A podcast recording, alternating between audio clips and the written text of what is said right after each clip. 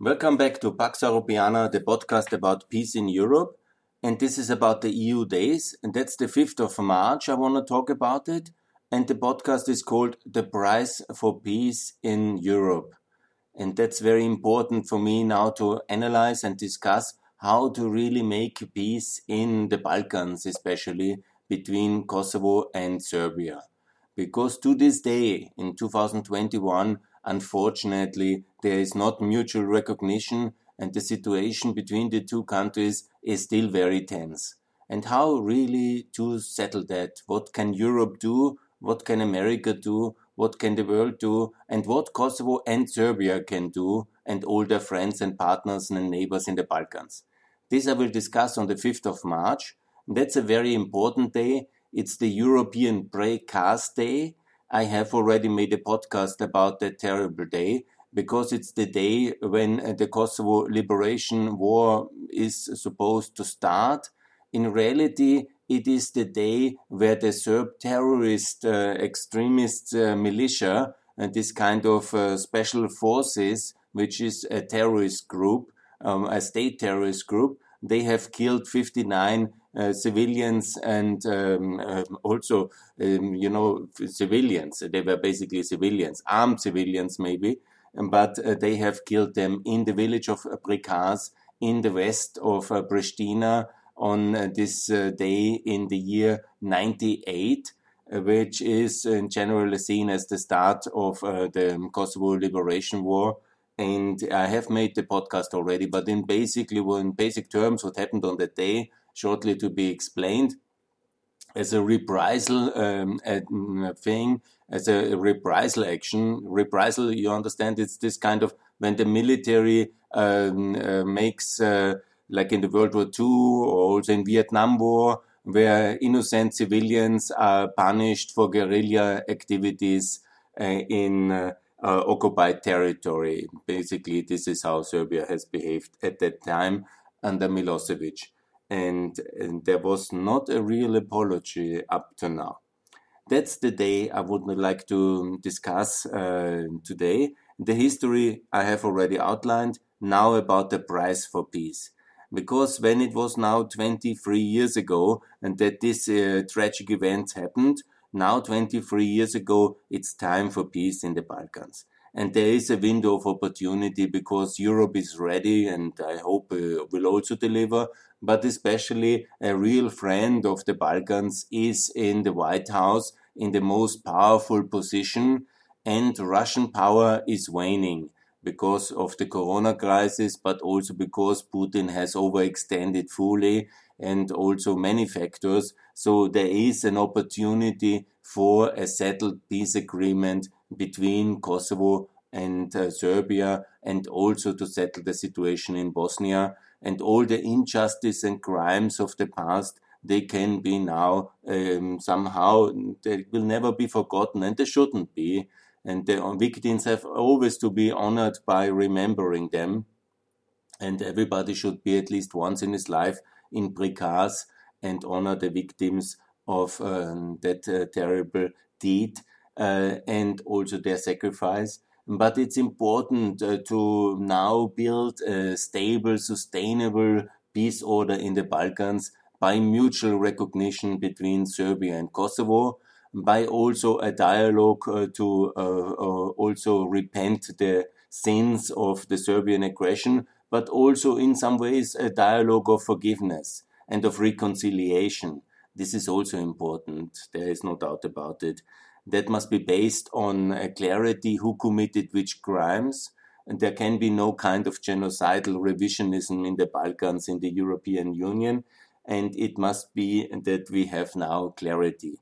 And then the road for peace will be open and how can such um, a peace deal work and how and what is also as i say in the title of the um, podcast what's the price of peace and are we ready to pay it because it's quite simple what i want to propose is a peace treaty between kosovo and serbia uh, negotiated uh, with help of uh, the european union and nato and uh, of course uh, led by america So um, different format than the present dialogue about technical things, which can be continued. You know, there's a lot of technical things which don't necessarily need to be part of the of the peace treaty because the peace treaty really should focus on uh, the four um, or five major items, and that's um, that Serbia is allowed to adopt the euro prior to EU membership, immediately, basically in the framework of this peace treaty.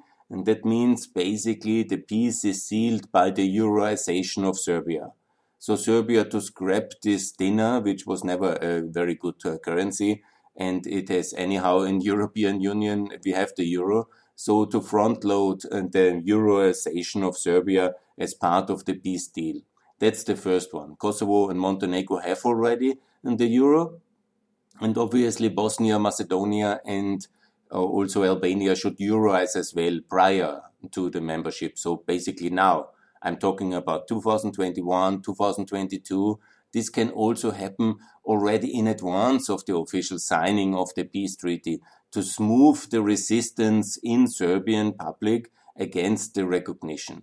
Because when the Serbian people will understand that Europeans are really very serious with them, serious in terms of integration and membership, and the euro as the visible symbol of this integration and membership already now. That is, I think, uh, will smooth many of the uh, problems. The euro is already a secondary currency in Serbia. Many of the big items uh, consumer goods can buy, like cars, like apartments, are already in, discussed in euro terms. Yeah? In Serbia and like all the Balkans, it's the same for all six countries and that much, uh, most of the investment, not only the donor, but also the private investment, but also the remittances, which are the key economic source. Remittances means uh, the Serbs or Albanians or Bosnians living in the Eurozone, in Austria, in Germany, in Italy, and sending money back from their uh, work income in these countries. And so this is the most important economic driver in all the countries. There is no doubt about it. Foreign direct investment or um, state investment is not as big as the investment coming from uh, the um, foreign uh, investment from the Eurozone and from the remittances and also from the EU support and also from the bilateral support, also from the funding. So here is basically the Euroization is so important.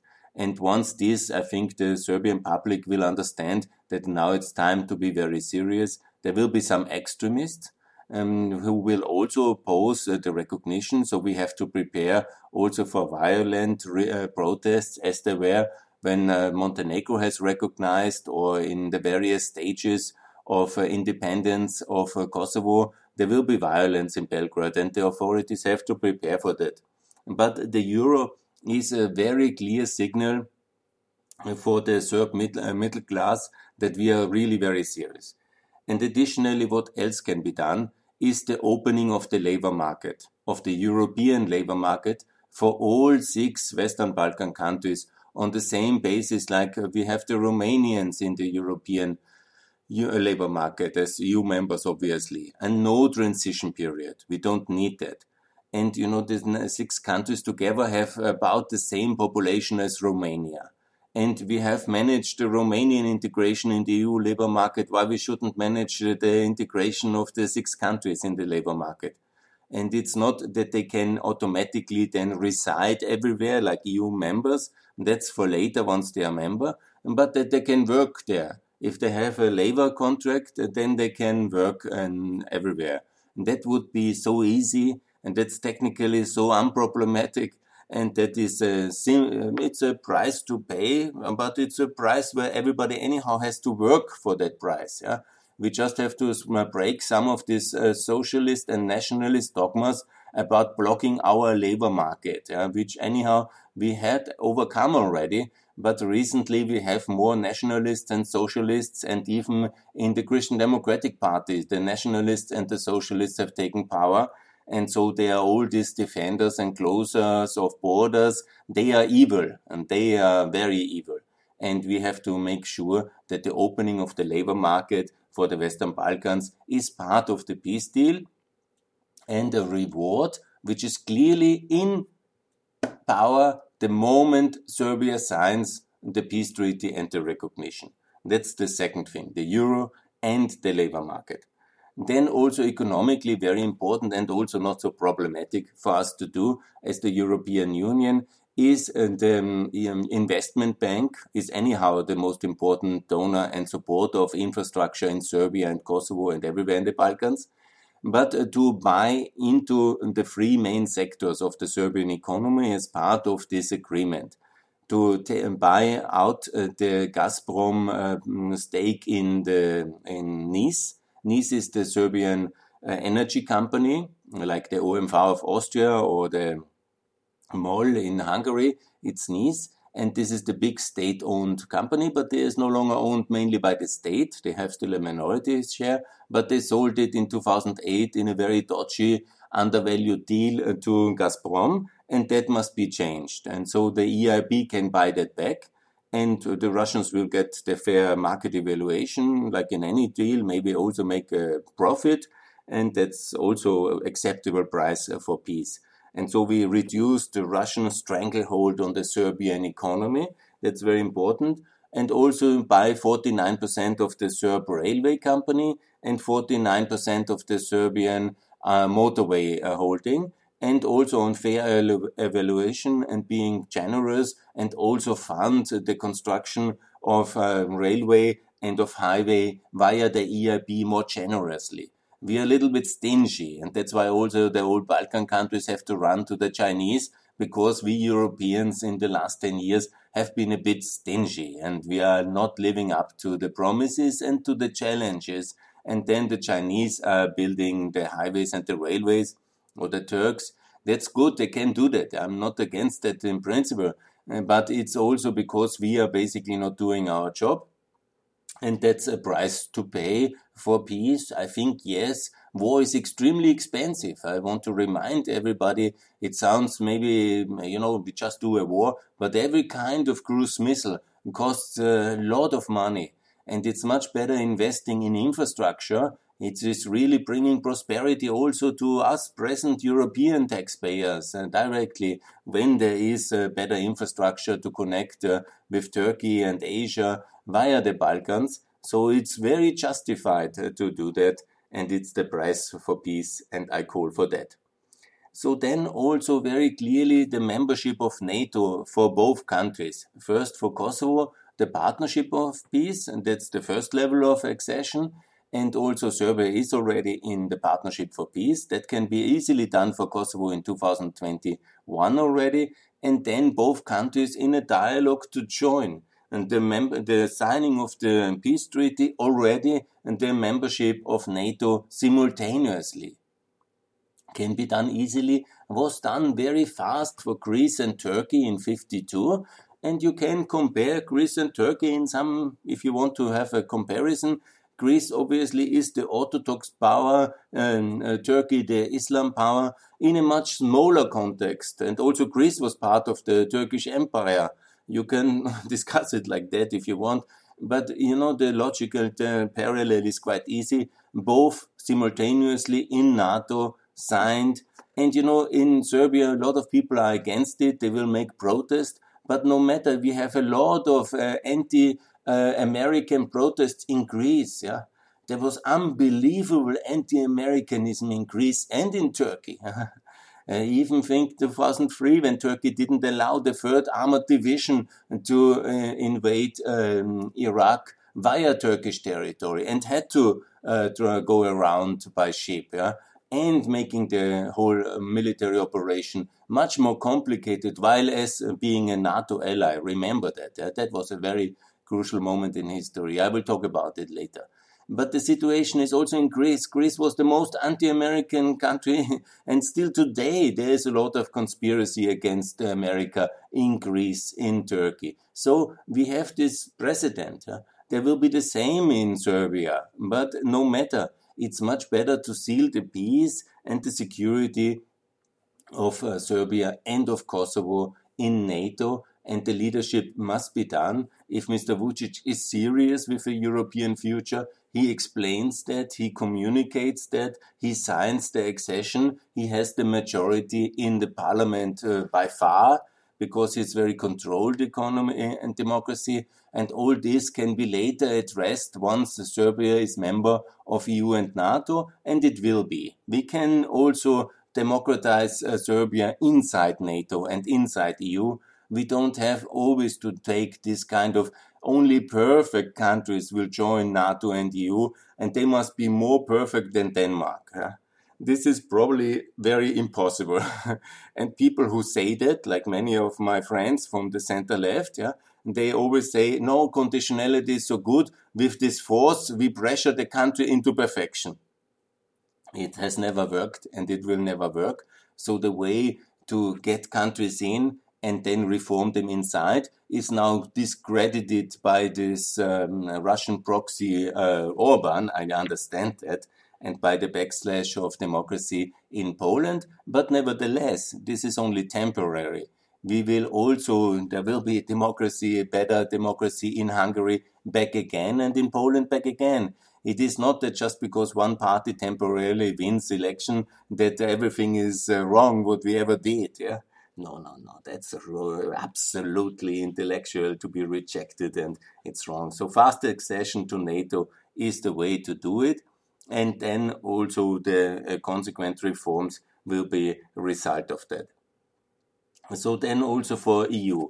Obviously, it's clear that uh, once uh, NATO membership is achieved in 2024, the peace treaty mutual recognition, then we go in the next level, that's EU membership and then can these three countries, like Bosnia, Serbia, and Kosovo, together simultaneously join the European um, Union in 2027-28 to vote already, and that's the important parameter, to vote in the 2029 European Parliament election. And that will be, you know, they will be in a way united as independent countries inside the alliance NATO, inside the political union uh, that's EU in 2029, and that's basically all again uh, back united in uh, the European structures, uh, and that's I think the way for peace. Yeah, and I'm absolutely in favor of exactly that the timeline, and exactly it's important to first do the euro, and then NATO, and then the European Union. And as uh, Germany yesterday, the foreign minister has invited Serbia to the EU it's also very important to invite Serbia to NATO from the German side and from all European side because it was very surprising a German foreign minister who is one of the lead powers in NATO has forgotten it in front of the Serbian foreign minister to somehow take um, sensitivities on, on the bombing of uh, Serbia. And as I've said also on my video, and some people didn't like it, but I have to express it once again. The bombing of uh, Belgrade in 99 was as justified as the bombing of uh, uh, Nazi Germany and Nazi Austria in 40 uh, in the 40s in the Second World War. You know, when you do genocide and when you wage war, there is a consequence there is consequence. And in this world we live, luckily we have America, which is ready to fight dictators and wage wars against genocidal dictatorships and to fight for freedom. It's an amazing thing that there is a power in the world ready for that. Because many would maybe shy away from the costs and from the enormous expenses and from the terrible uh, costs in blood and treasure which uh, uh, such wars of uh, freedom and liberation result in. And Milosevic was a terrorist, a terror regime. Yugoslavia was uh, you can, you know, of course, comparing it with Nazi Germany in the size and in significance, it was relatively much lower, uh, smaller. but for the people who live under uh, the kind of suppression of such a terror regime like the Albanians and the Bosnians, and then, you know, the difference is, uh, man, they are killed by such a regime. And this was exact, and the conquest of land, like Hitler wanted to take Ukraine and Eastern Europe in his German empire, so wanted Milosevic to integrate Kosovo and Bosnia in his empire. So where's the difference uh, ultimately? And for the, people who are then under in living in a state which should protect them and are killed by such a state, and that's basically a, a very small difference. Yeah? And you know, I don't compare it in the size and significance. You know, everything is of course different in different times and different regions. But the same principle applies. It was justified to do the war. It was justified to bomb Belgrade. It was justified to remove a dictator who is doing genocide. Yeah? That's what we always should do everywhere. Unfortunately, we couldn't do it in Chechnya because of the nuclear arms of Russia. That's of course uh, too uh, sadly impossible. But in the case of Milosevic, he was told it will happen. He was warned many times. He knew it will happen. He thought it will not because we are somehow uh, too weak to do it, but we were not. You know, and everybody who was supporting his regime was maybe thinking that we are joking, but we didn't. And so it was very highly justified. Yeah? And people who think that was unfair, like we have also Nazis in Austria still, in Germany still, you know, very few, of course, luckily. And they are also still now today unhappy that uh, America won the Second World War. But it's very good that America won the Second World War and liberated us from this terror regime. And uh, the same is to be said about 99 and 2000, yeah? the 5th of October that's really a day for all Europeans to celebrate when this terrorist Milosevic was uh, defeated. So that's basically the road to peace. It needs also some kind of coping with the past. We need to be very clear with our Serbian friends. Uh, they want to be members of the European Union and NATO and of the West. That's very welcome, but not on a kind of genocidal narrative. So there must be also apologizes uh, to uh, Croatia, to Bosnia, to Montenegro, and uh, to Kosovo. And there must be clarity who, that they committed the crimes, they committed the aggressions. And based on that, obviously, membership is possible, obviously. And it's also welcome, I said already. Euroize Serbia, open the labor market, uh, uh, buy all this infrastructure, build more, and uh, join NATO and the EU. And that's really, I feel, be a very successful, wonderful future together, united as a European Union, also later then including Ukraine, Georgia, Moldova, uh, a EU of 37. Perfect and excellent. Yeah?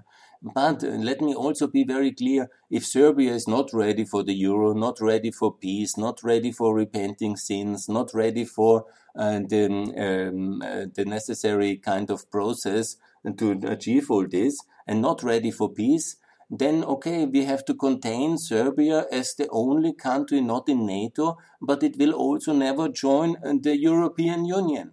So let's be very clear, it's an illusion otherwise. Yeah? Without this process of recognition of Kosovo and without the process of joining NATO and repenting the sins, all the other beautiful things like uh, Serbian in the in labor market, with the infrastructure, uh, with uh, membership and equality in Europe will not come and it will never come. And you can join the CSTO of Russia and the Eurasian Union. It's fine for me and this will be the future. And there will be only Serbia as the last country in Europe, which is not in NATO, not in EU, not in the euro, which will have uh, problems with uh, labor market access, and we will also stop investing in Serbia in the terms of infrastructure. And you can ask the Chinese uh, to build a small island in Serbia in the center of the Balkans. That's all fine, uh, but it will uh, happen exactly like this if um, you reject uh, such a peace offer. And now also let's discuss uh, if the Europeans will be ready to pay the necessary price. Price, I mean, to change a little bit, you know, the kind of structured and uh, petrified system, how we do enlargement of the euro, of the labor market, and of the EU, always in this kind of very old fashioned, one by one, step by step, first this conditionality and everything. So this is also wrong. Eh? We have to somehow be more flexible in this more complicated third uh, wave of enlargement. And we have to deploy our tools not uh, in a kind of cadence of you know, let's wait for 50 years, as Macron has said, membership in 2030s, then you have uh, the euro in the 2050s and labor market in the 2070s. Yeah? I mean, this is even Macron will be 100 in that kind of timeline. If we want to do business like that, this is totally wrong and we have to reject it. And we also have to take some resources and we also have to somehow change the process we normally do accession. Because it's more complicated countries, because we have also to be faster, and also we have to take some responsibility on the European continent. Can it be that always the Americans, yeah, who every four years are more interested and then they are again less interested? Trump and Obama were less interested in Europe. Yeah? Bush and uh, Biden will be very interested. So, on the coincidence of the American election outcome, the Americans take care of Europe and something happens or not. and we are like the passive bystanders, onlookers without any capacities to solve anything, just a little bit of paying, a little bit of advice, and that's it what we can do for the Balkans and for Ukraine. And that's the Europe you want? That's the Europe we want? That's the Europe we build? While we are talking loftily about Euro sovereignty, about our great contribution for the world, yeah? our contribution to global climate and peace, yeah? while we cannot even solve a Bosnian EU accession, while we cannot make peace between Serbia and Kosovo, that's too complicated for us. Let's not forget, we have a dialogue, the EU, since 2011 it's now 10 years celebration of the start of the dialogue on the 8th of March. It started in 2011. That's now exactly, I recorded 10 years. Yeah? And there was some achievements. Yeah. But where is the breakthrough? I mean, we can do some technical things in the energy market, fine, yeah, and some kind of uh, transit papers, and you know, but for 10 years of work of our diplomats, Actually, the situation is now much more complicated than it was five or seven years ago. We have uh, had a breakthrough in 2013, and now we have not to anyone since uh, 2013, since the Brussels Agreement. I made a separate podcast about it. But just imagine, you know, we are so incapable while grandstanding on the global level, you know, the contribution of Europe to the world, yeah, yes, and European sovereignty. I hear from Paris every day on Twitter. and we care for the Amazonas and for the palm oil in Indonesia and for peace in North Korea and we have a peace plan for Iran. but we are incapable, paralyzed in Bosnia and Kosovo. We are not able to integrate North Macedonia. We are blocked by Bulgaria, our own member. We can do so little for Ukraine. And then you tell me European sovereignty? And uh, the Americans let Europe deal with uh, the Balkans. Ah, guys, uh, is this the Europe anybody can dream of? Is this the capacity of the European Union? 450 million people. We just lost one country and we cannot regulate um, conclusively any of the remaining minor open issues. It's not time for military action or something big. Yeah? It's not, we don't need to do uh, major things. Yeah. Just deploy our own instruments, the euro, the labor market. Yeah. Like the normal things, we anyhow will be part of all the EU membership uh, negotiations and the result of it. And we cannot integrate 17 million people after we just lost 67 million people because of the incompetence of our institutions. And I repeat, the incompetence of our institutions. We cannot do that. It's too complicated. We cannot explain it to the French public. So have already the extremists got the power in the Elysee? Is it already Mrs. Le Pen? Or is it already the AfD running Berlin? Or do, did the mainstream parties lose any convictions recently? Can you not go to the people and say, this is very good, North Macedonia, if you don't care, then please go there and learn? I mean, who really cares in Germany or France uh, for the exact status of membership of North Macedonia so much? If you ask the people, they will probably not exactly know if uh, where is the exact status of Croatia and Bulgaria or Montenegro. It's the elite's responsibility to unite Europe if you are a European elite. And if you're not, good, then change your profession. That's also entirely possible. There will be other people doing that job fine. So, 5th of March, it's a day to really reconsider the price for peace. Are we ready or are we too stingy? I have outlined it's entirely possible to have a settlement and a peace plan and a peace treaty by 2022, 2023. It's all easy. We don't need all the complicated issues. The rest can be in a big package uh, going for arbitration for the next 20 years. Yeah the ownership issues, the debt issues, and other issues of a separation of countries. This can be hanging on for the next 20 years or 100 years. It's anyhow hardly impossible to settle them at all. What we really need to do is to get the big things done. That's NATO, that's EU, that's the euro, and also the benefits of additional investment and of the labor market. And that's what the Serb middle classes want, and that's what the people of Kosovo and what the people of all the regions really want. And no European leader, also not Mr. Vucic, will be able to reject the euro, the labor market access, additional investment. It's simply impossible to say that. And there will be some violence, yes, good. That must be contained by the rule of law forces, and Serbia has enough of them. They are very highly trained and equipped. And then to make peace exactly that way and exactly that structure. And it's entirely possible. And that's what I call for. It's time for peace and it's time for European responsibility in the Balkans and it's time for American leadership to impose exactly that settlement on the Balkans and to take no no for an answer. So that's the way for peace in the Balkans, and that's the way we have to do it. So thanks. Every 5th of March, think at least about the victims of Prekaz. You can see the videos. Today there will be a lot of ceremonies there, and maybe you take um, a look Prekaz on YouTube or on any of the memorial sites on the internet.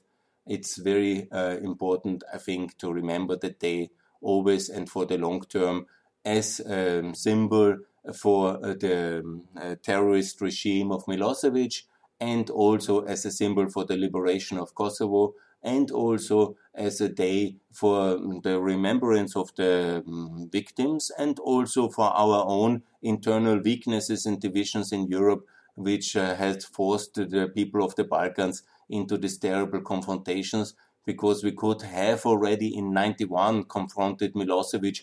As I said already back then uh, in 91, we could have confronted him uh, very clearly and all these uh, tragic victims in Bosnia, Croatia, and so on would have lived and not died. And so much blood and treasure would have been saved with better, stronger European policy. And that's a pity. And think about that one as well every 5th of March. That's important for better policy, for freedom, and for peace backed by NATO in Europe. So, thanks a lot. Thanks for listening. And please subscribe the button on the podcast. That would be very helpful. Thanks a lot.